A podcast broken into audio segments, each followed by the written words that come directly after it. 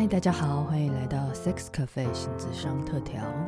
本节目由和光性智商团队制作，和大家轻松聊聊性与心理。我是李竹爱心理师，我是郝博伟心理师。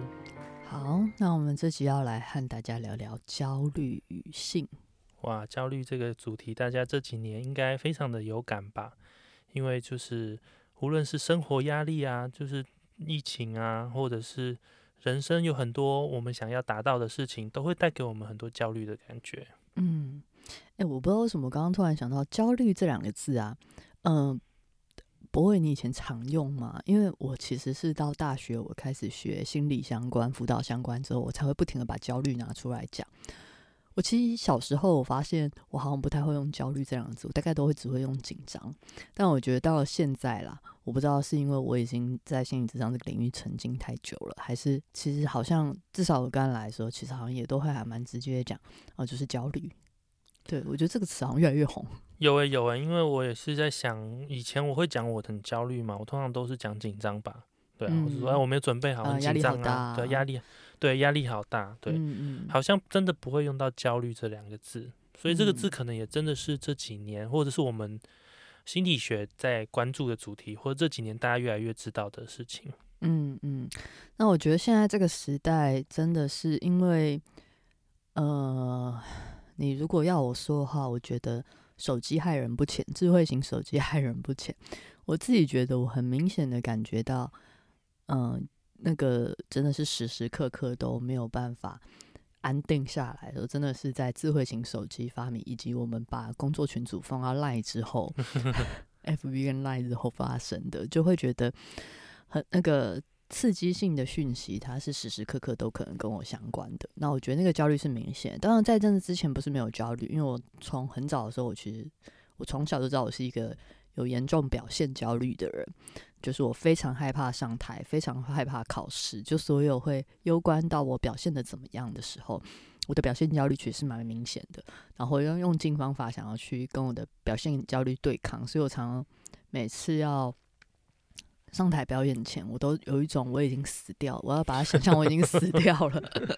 我才有办法走上台。置之死地而后生，对，置之死地而 后生，就一个我来，我其实就是这样而已，不会就是那个焦虑感其实是非常非常大的，所以的确是我到。大学的时候才在慢慢的克服这一个部分，呃，一直都有在克服啦。但到大学的时候，有更有系统的去学一些方法，因为就是念心理相关科系嘛，有系统学一些方法去调节它，所以它也算是我人生中蛮重要的一个课题。但是是一直到了现在这个时代，我才会有一种，真的是有一种资讯爆量，然后太多东西了，我已经。无从筛选起的那个感觉，然后都没有无聊的时刻。我好想要，我好想要，我觉得无聊，但是我其实如果我想要，我随时都可以有不同的刺激啊。我没有机会无聊了。嗯，还有一个是，我觉得这个反应时间也变得非常的立即。譬如说，我记得啊，以前呢，我们如果你出去玩，譬如说去其他县市，你其实是没有什么 Google Map。那你为什么那时候不会怕迷路呢？因为我们那时候会问路嘛，然后问路，哎，问这个问不到，我们就问下一个。你可以在你不知道的环境中忍受的忍受的时间比较长。嗯，对对对。可是现在你就是不知道，你就立刻打开 Google Map，然后是你需要很快的知道我到底可以怎么做。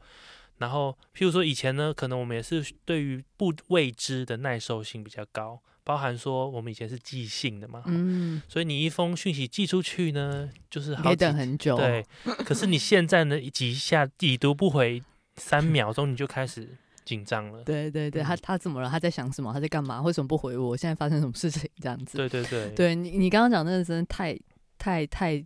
就是太符合我最近的经验了。就是我最近去参加一个，就是我去跟着团队去出一个工作坊，然后。我跟我们的 leader 就惊艳到一个部分，就我们开车到工作坊的地方，然后我们就是完全靠 Google Map。我跟你讲，我本来就是路痴，有了 Google Map 之后，我的路痴严重加剧，因为我就不用自己记录了，你知道吗？对对对，自己不用，我就完全失去了任何方向感，这样子，然后就只能跟着他靠左靠右这样。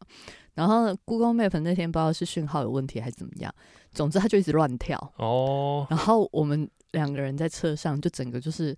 我我就是一直焦虑，一直起来，嗯嗯，因为我不知道去哪里这样子。然后我就说，我突然好怀念以前，我以前在机车后座前骑机车的时候，有一本厚厚的全台北大台北地图的感觉，我好嗯怀念那个时候，就是我可以翻开来，然后可以很稳定的看完路，然后我可以骑一段时间。如果我觉得迷路了，再停下来看路。我现在被 Google Map 搞搞到我快疯了，这样子，那个焦虑感真的是很强烈。刚刚我一想我就立刻连到，的确，我就已经没有办法忍受。然后包含我在看书的时候，我以前可以完整的看完一本书，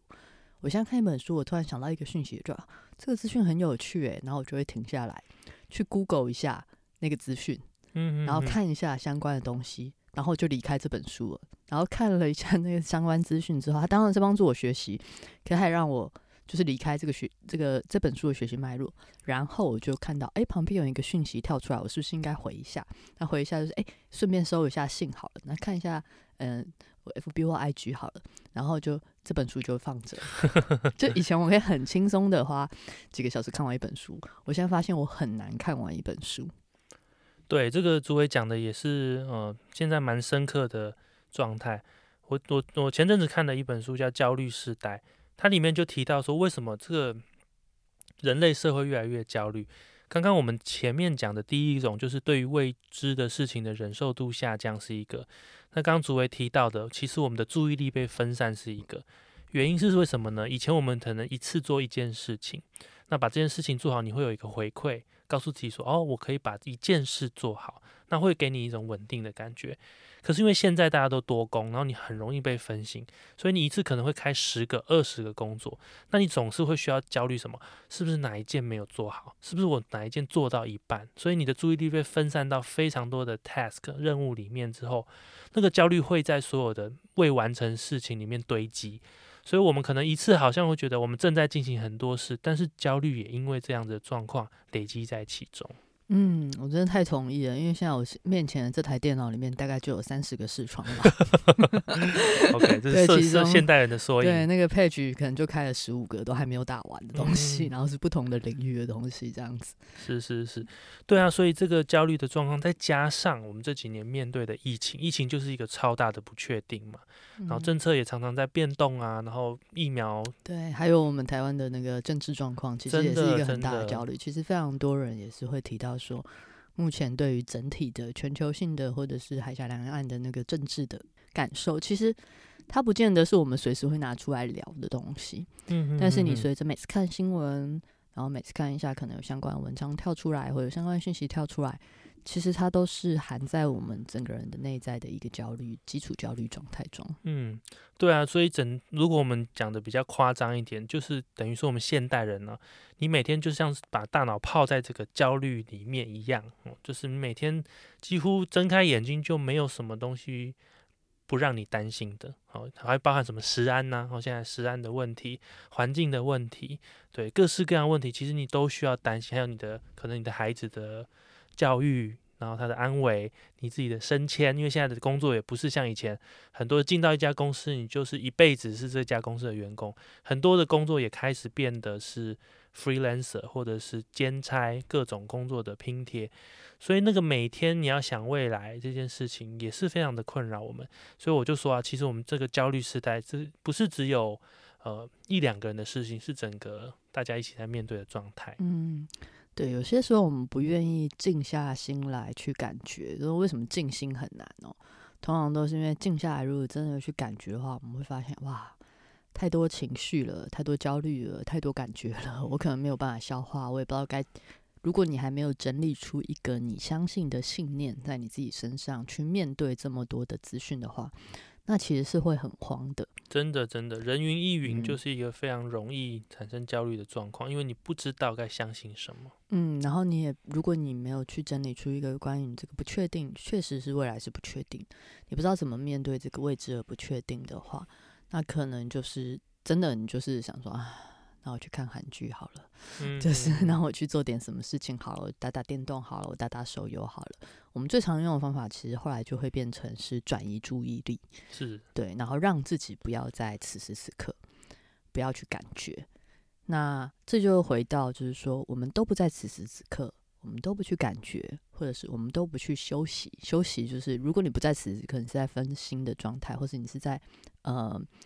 做其他活动的状态，你的身体没有休息。如果我们总是这样子的话，那其实呃回到焦虑与性哈，那没有性欲啊，这样不会有性欲。真的真的这样子很有很有感觉，就是对啊，因为我们前面的题目也都有讲过，性性其实是非常需要一种弹性自在的状态，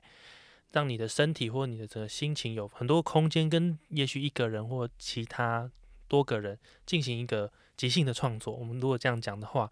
那如果在焦虑的过程，焦虑加进来之后，你就会一直每个举手投足都在担心说。对啊，这样怎么办？我表现好不好啊？不只是担心此刻，你会担心啊，工作啊啊，这个工作没有完成，担心说天哪，我明天疫苗要选哪一个？就是各种事情担心不完，都很干扰此时此刻性的体验。嗯，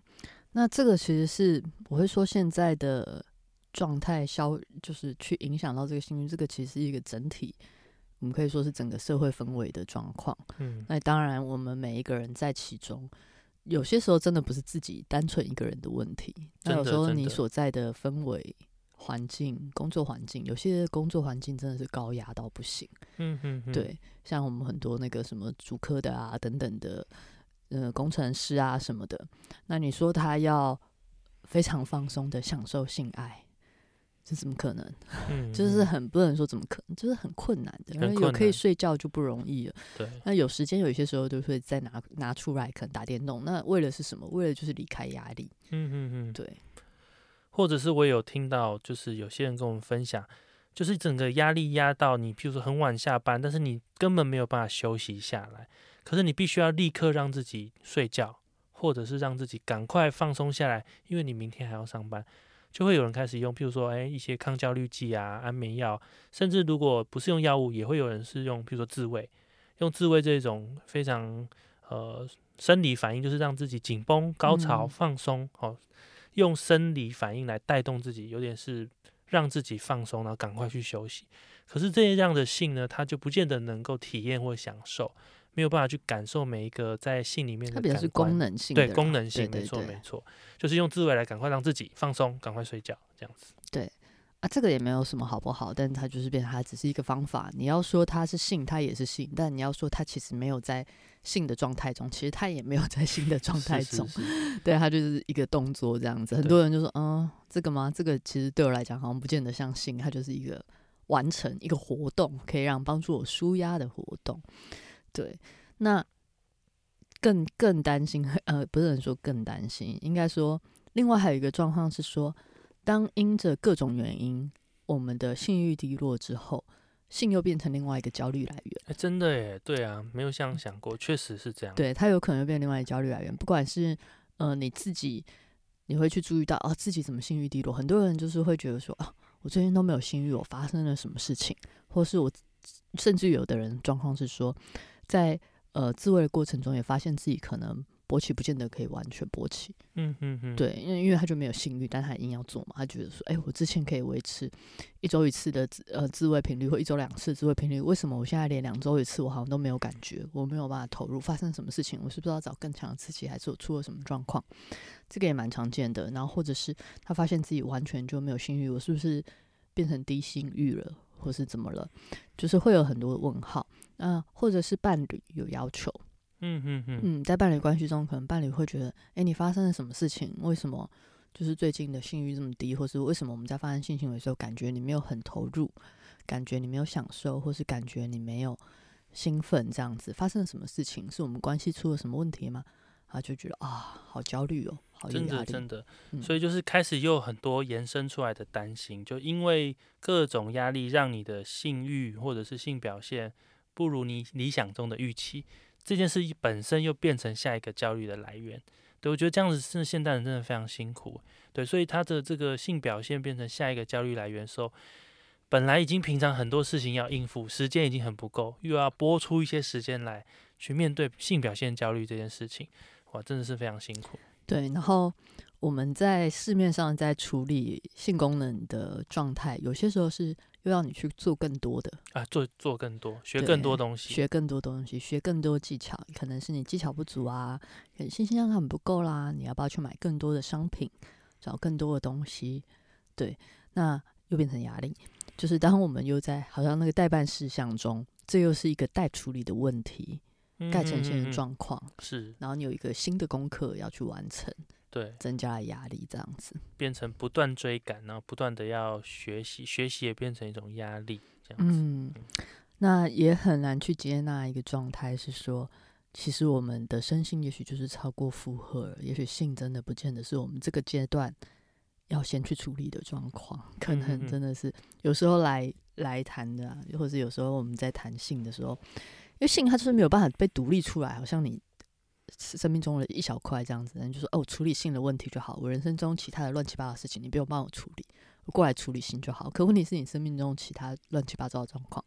混乱的状况、焦虑的状况，它就是会影响性啊。是啊，是啊，对，所以这个在我们的工作里面，我们就会需要。可是，虽然就是其实简单的说，我们的工作里就是要让他什么，希望他可以看重自己身体的重要性，以至于休息，以至于放松。但是呢，你看，如果我们这样讲的话，很多人都会说什么心理师，你讲这个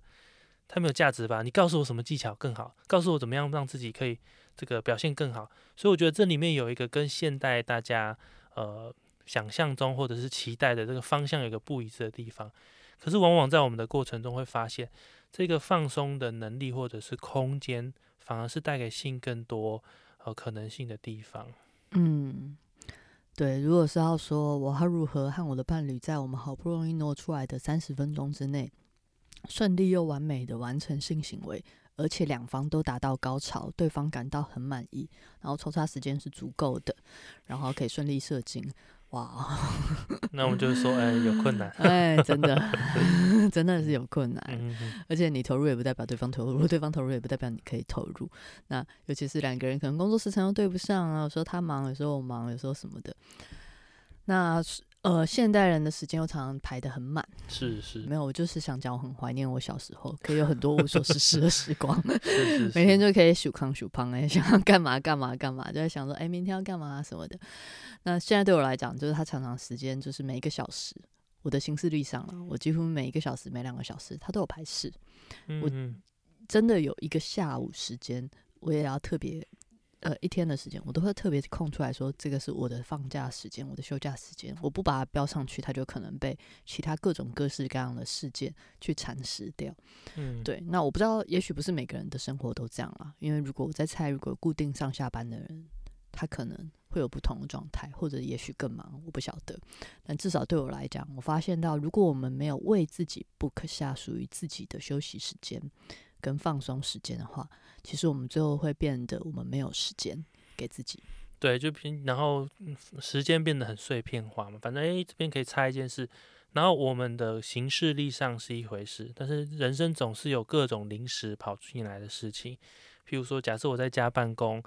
那也许我妈就会叫我说：“哎，你去拿个包裹。”我说：“哎，等一下，那个火火火，这个水烧开了，你去关一下水。”总是有很多其实临时的事件。那你本来预计的事件加上临时的事件，其实呃时间就碎片化，真的会很难有一个好好休息的时间。嗯，然后我们也常会就是像博伟说，我们在多工处理，是我们是跟家人吃饭的时候，我们一边在处理工作啊，对对，然后一边突然有个讯息进来，我们去处理别的东西。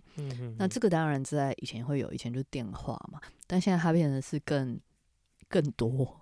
对，就是更多可能，因为你的群组打开，你可能同很多事情可以进行。那我我也确实去感觉到说，其实现代来讲，焦虑，呃，不管是焦虑或是耐心，就像刚刚博会讲，耐心其实都越来越少了。我们其实讲求效率，快速有效，然后而且是追求成果，要达到目标。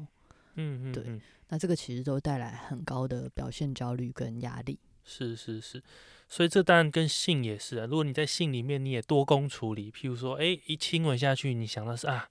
刚刚那个形式力哪一个没有 book 下去？然后一个翻身啊，刚刚那个李秘书跟我讲什么什么，那就你会很立刻脱离当下。然后呢，你脱离当下的时候，你的表现一定会让你的性伴侣觉得说你现在是怎么样？那你又要可能要很快的逼着自己要专心专心，又多了一个焦虑。所以变成很多人呢，在来跟我们分享的时候，会发现没有谈不知道，原来一谈才发现，其实他在性上面。根本就是已经开了很多工，在你的床上可能几乎就是放了十件代办事项，跟你的性嗯伴侣站在一起。嗯嗯，确实是如此。哎、那博伟，你是怎么样调节你的焦虑啊？因为就是有时候像我们就是一个焦虑的时代嘛，你做了哪些事情来帮助你在这个时代中活下来？真的，你知道一开始我加入和光的时候，并没有那么在意这件事，我就想说啊，这是什么放松啊这样。可是后来，因为我们的执行长是一个非常注重静心的人，他自己发明了一百种静心的方式。那时候可能就觉得说这没有什么重要事，可是你越做，你越发现，对我们的世界就是越来越焦虑。如果你没有一些安顿身心的方法，真的没办法。那我记得疫情期间呢，我第一个发发明的发明吗？发现的事情是，呃，原来打扫对我来说很放松。嗯，为什么呢？譬如说，我特别喜欢吸用吸尘器，因为吸尘器它会制造一个白噪音，就是吸尘器的声音。嗯。嗯嗯嗯然后呢，你必须要专心的吸这个吸尘器，然后把这个灰尘吸进去，然后你会看到一个成就感，说哦，吸了好多灰尘，然后把它倒掉。这整个过程你都会觉得哦，虽然它是一个家庭事务，可是你专心的做，你会感觉到你的身体有在动，你会感觉到一个立刻的专心一致做出来的成果，还有你的家看起来变很干净。所以我每次做完之后，都会觉得自己稍微放松一点，嗯，这是其中一个。这是一个很棒很棒的方式，因为还可以顺便打扫家里。我想你妈妈应该很开心。是是是，这个是其中一个方式。那当然，运动也是啦。运动是我觉得也蛮好，可以协助这个放松的。因为你就是运动，很多时候你必须要此时此刻面对你现在身体在哪里啊。然后，比如说我是打排球嘛，那球在哪里，你必须要立刻去回应它。你心中大概就没有太多的时间在想别的事情。对，那我觉得运动也是一个很好的方式。那最近我觉得，但我体验最深刻的就是潜水。嗯，我就是想让你讲潜水，来吧。铺陈这么久要讲潜水，原因就是说，因为我们这个团队最近都是蛮迷潜水的嘛，呃，因为我真的进到大海之后，发现当下你进去大海，你会有一个很强的恐惧是什么？天哪，我会不会活得下来？嗯所以你大概所有的专注力跟感官打开，就是为了要活下来。可是你这样子强烈的把自己感官打开之后，你会发现气不够用，因为你紧张嘛，嗯，所以你要同时紧张的时候容易过度换气对，会过度换气，然后嗯你会，然后像我前面一开始在练习的时候，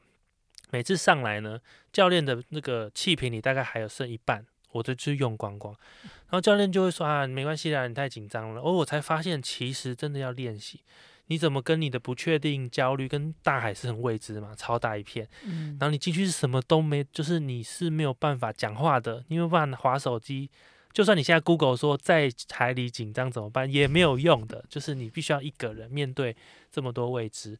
你就要开始练习把自己放下，就是静下心来，然后在水里去感受你自己的身体怎么样，好，你的呼吸，然后你会不会太紧张？你哪里太紧张？哪里需要调整？你需要真的花很多注意力在你的身体跟环境的互动上。那你就会发现，那时候其实你没有办法想太多事情，你只要 想着我要活下来，然后你慢慢的才开始可以看到身边有鱼流游过，对，然后你出了海之后，就你回来之后，你会有一种啊历劫归来的感受，然后你会觉得你的身心真的感觉到这叫放松，跟你一般以为你在路上走路，你觉得那叫放松是完全不一样的状态，所以我觉得身体给你的感觉，什么叫真实的放松是非常立即的。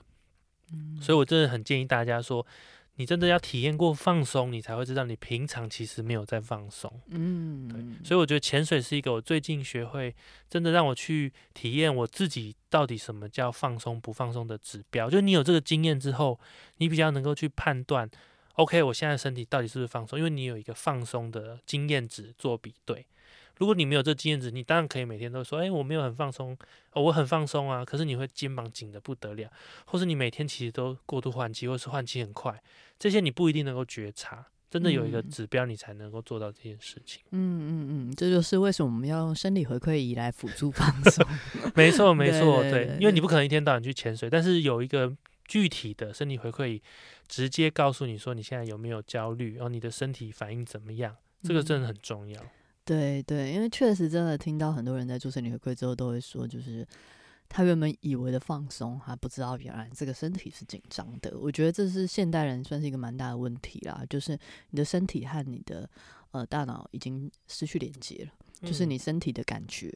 跟你实际上大脑在意识到的状态其实是不一致的。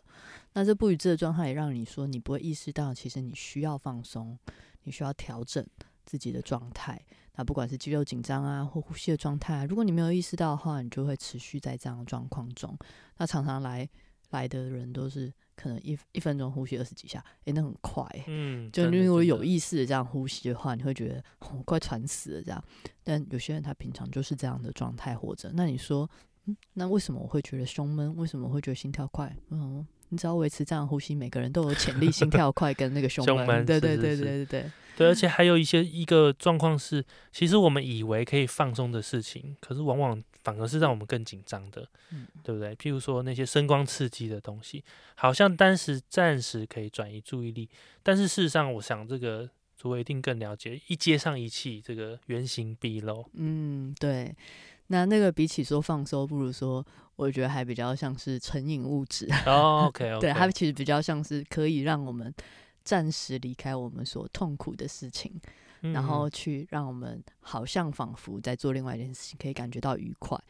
那像是打电动啊什么，因为它会给你一些其他的回馈嘛，是是，对，然后或是你看看电影啊、看小说啊什么的，你可以离开自己，进到别人的世界之中，去感觉别人的苦苦苦乐，诶，叫什么来着、啊？喜怒哀乐，对，嗯嗯喜怒嗯哀乐。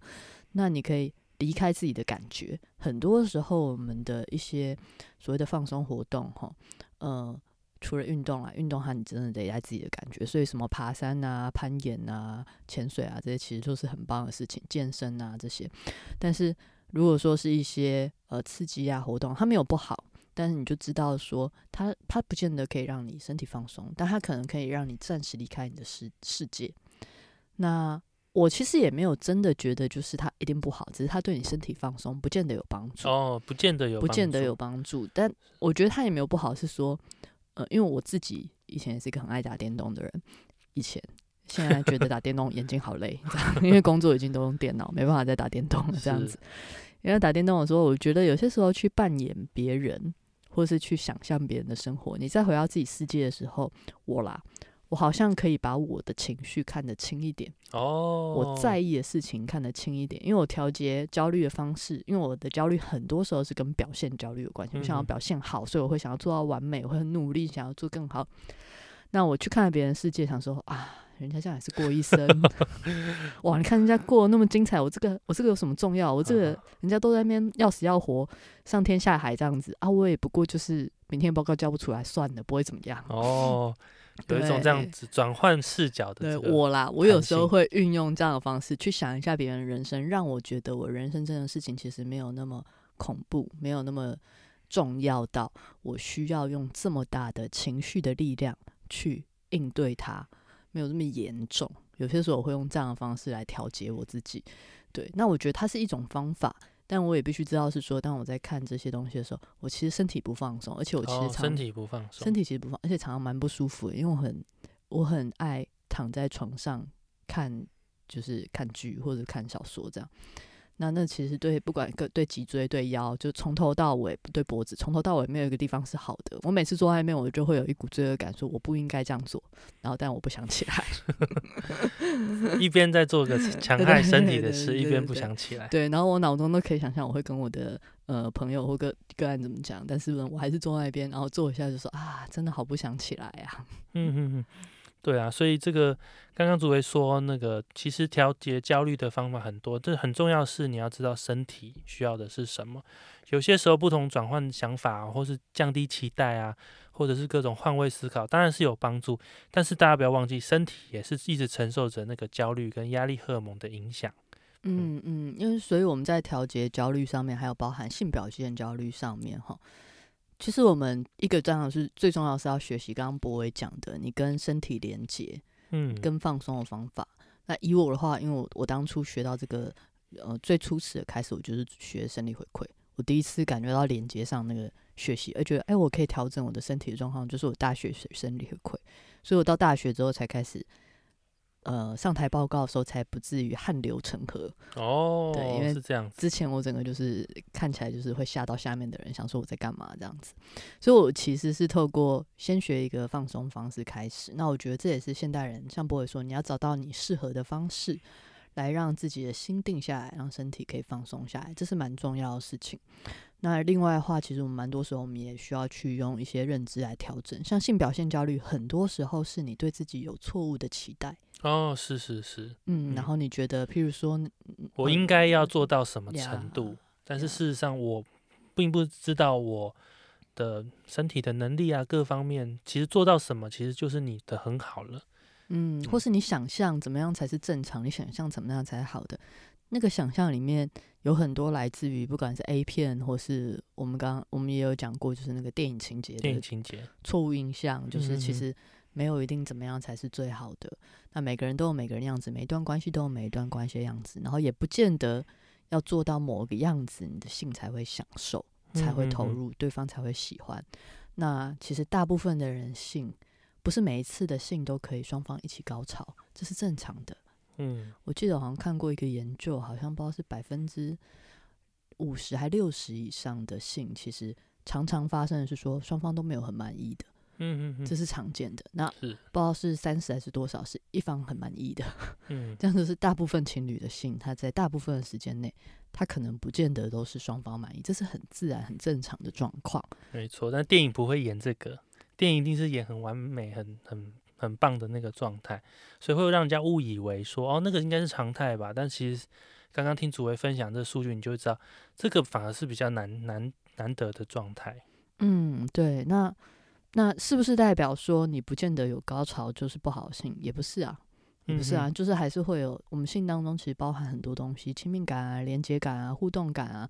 甚至于是空出一段时间给彼此关注在彼此身上，这在现代人有多难得啊！嗯嗯嗯，对你，你你你愿意跟哪些人就是空出时间来好好的关注在对方身上，好好的看看对方，好好跟对方聊聊天，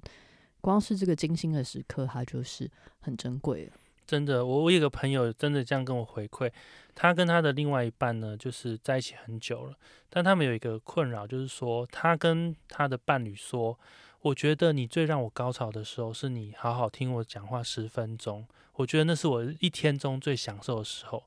可是他的伴侣完全觉得说，你只要这样就好了吗？你确定吗？你不是因为在安慰我，还是说你其实？其实有在闲，但是你不好意思说破，所以你看就知道这里面呢，就算说也不一定能够沟通得到。就是我真实的讲出我的需求，可是另外一半也许还是会往这个表现焦虑上面去想。嗯嗯，对，所以这就是为什么来智商有疗效的一个很重要原因。有一个部分是因为你走进来了 然后你安静下来了，对，然后你花一个小时跟自己对话，花一个小时。嗯，跟心理师对话这样子，那你去面对自己的所有的感觉，包含焦虑、痛苦、难过，而不用其他方式去分心，你就回到自己的感觉上、情绪上面，甚至于是身体感上。那当你开始练习这样做的时候，你会发现，诶，它其实没有那么可怕。嗯，对，我们会一直逃避，会一直不想要静下来，或是嗯没有办法放掉一些东西。有些时候是因为我们有一个想象。它没有发生，但我们会想象，如果我们做不到这件事情，想象如果我们没有完成这件事情，想象如果我们不能怎么样，我们可能会崩溃，我们可能会失控，别人可能会怎么看我。但这些想象有些时候它就是一个想象而已。那我们又不去细思、不去整理的话，我们就只能在那个呃未知的恐慌跟其实不见得是现实幻想的恐慌之中。嗯。对，我们刚刚讲到了很多，就是我们怎么去应应焦虑世代的状况哈，包含说心理上的调整，或者是身体上的调整，或者是透过仪器的回馈来帮助我们调整。然后在性上面，其实我们也发现有很多各种期待、各种文化带给我们的，或者是你自己想要在性上面。表现出一个什么样的模样，这些都会带来焦虑。这样，那这个时代我们就是跟焦虑共存哦。不过我已经很好奇，想问问主委说，你觉得什么样程度的焦虑真的需要求助？因为我们大概都可以用各种自助的方法找到一个安顿自己的方法。那什么状态的焦虑需要到求助的程度呢？嗯，我觉得对我来讲，其实只要你觉得你影响到你的。我我其实是觉得这个问题应该是说，什么？你可以回过头来问问看，每一个人自己，你到什么样的程度愿意求助？哦，对，因为我觉得真的个人差异实在太大。因为有些人真的是吃苦耐劳，他可以忍耐的程度，有些时候让人震惊。OK，，对，那我觉得对于焦虑这个情情绪，哈，嗯，好像没有办法用症状来描述，它是个心理痛苦感。嗯嗯嗯，对那你多么因此而为苦，然后跟它到底干扰你的生活有多严重？嗯嗯嗯对，然后还有干扰你周围的人多严重到他们逼你来，就是都有可能，这都有可能。嗯那我觉得，因为它可以是很小很小的东西，有些人就觉得这个东西它就是存在，没有关系，它让我更好。有的人就是焦虑让我愿意更努力，他很害怕他没有焦虑，他如果没有焦虑的话，他觉得他就会没有动力，他就没有办法前进，所以他宁愿让自己在焦虑中。有的人用这样的方式过活，嗯，对所以我觉得好像我没有办法提出一个标准，说到什么状况你要知道你有病了，因为你没有病，因为大家都在焦虑中。对，大家都在对，大家焦虑中，都大家都在焦虑中，嗯你没有病，就是这是一个状态。那只是说每个人都可以去练习一些东西，让自己过得舒服一点，跟享受一点。那你看你要不要开始练习这件事情？那你当然可以用各种不同的方法去协助自己。那我会说，智商台是一个很好的方法，但它绝对不会是唯一的方法。嗯，刚刚杰瑞讲这个很重要，原因就是说，呃，我们大家知道焦虑是大家都有的，那我们大家也都会用各种方法来缓解焦虑，各种小确幸啊，让自己身心愉悦的方法，可能都可以稍微缓解或调节那个焦虑。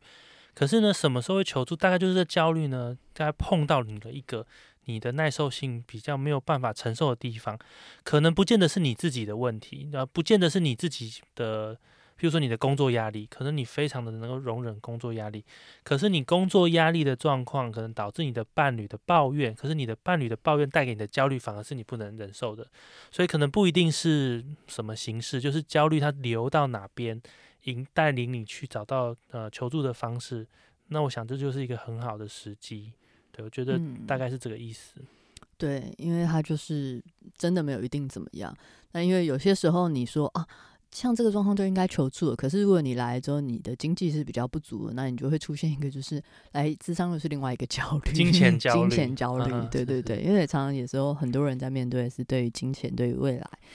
对，可不可以掌控啊？等等，也会有一些未知的焦虑，所以每个人其实就是衡量自己的状况，包含你目前的可能包含收入啊，怎么样你觉得自在啊？你怎么看待呃，帮助自己调节自己的情绪，你把它视为你人生中的哪一个阶段的，是不是你现在生命阶段中要面对的东西？那我们只能说，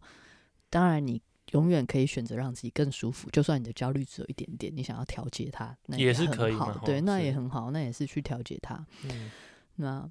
对，那又又有的人就觉得说啊，你这样太放松了，就是我只能说，对，每个人在生命中追求的东西不一样了。是是，会发现焦虑其实是你对你跟焦虑的关系其实是蛮主观的哈。嗯，你可以忍受多少，或者是什么形式、什么样主题的焦虑，你可以忍受，哪些你比较不嗯能忍受，这都很不一定。嗯，然后焦虑其实也是会感染的，有时候你也可以观察一下。有些时候，你可能换一群旁边的朋友，跟换一群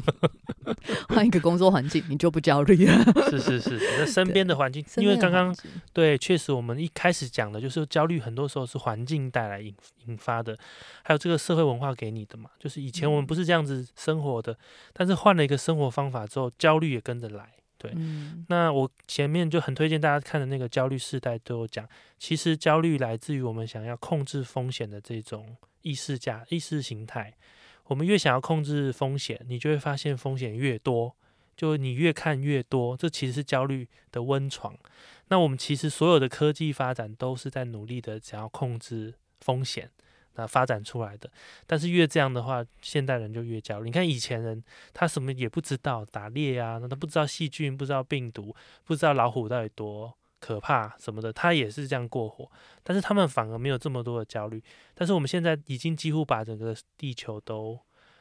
呃，大致上都了了悟了一番之后，反而我们更焦虑。这其实就是我们在风险管控上带来的一种副作用。嗯，而且现在变成是没有一个呃极致了。对，对我常常在想说，无限上纲。对，以前知识的学习是有限的，因为我记得我永远记得我国小的时候曾经幻想我可以把世界上的书看完，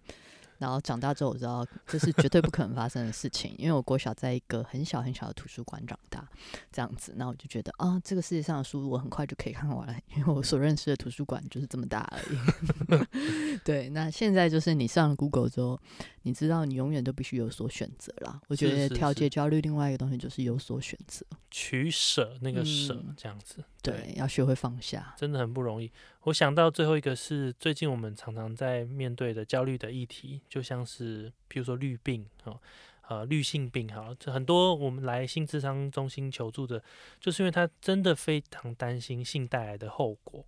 那即便各种检查、理性的判断、指标都达到是安全的，显现是安全，但他总会想说，那有没有那个千万分之一呢？我会不会就是那个千万分之一的人？然后他就呃，譬如说，有人就会算说啊，你看现在已经变成这个多少，我们人口已经变七十亿人口，那以前的千万呢，没有这么高的比例嘛？以前千万分之一，现在是七十亿人口，那我是不是这个这个感染率又增加？所以你会知道，这个刚刚讲的无限上纲，就是说焦虑总是会有一个地方凸显出来。如果没有去放松、舍舍下一些承担这个不确定性带来的焦虑的话，它就是会一直在。嗯，对，像是一般来讲，如果在性上面很焦虑，性表现上面很焦虑，或是呃有一些因着焦虑而引发，不管是成瘾状况啊等等的，是是，通常回到他这个人平常的生活，他也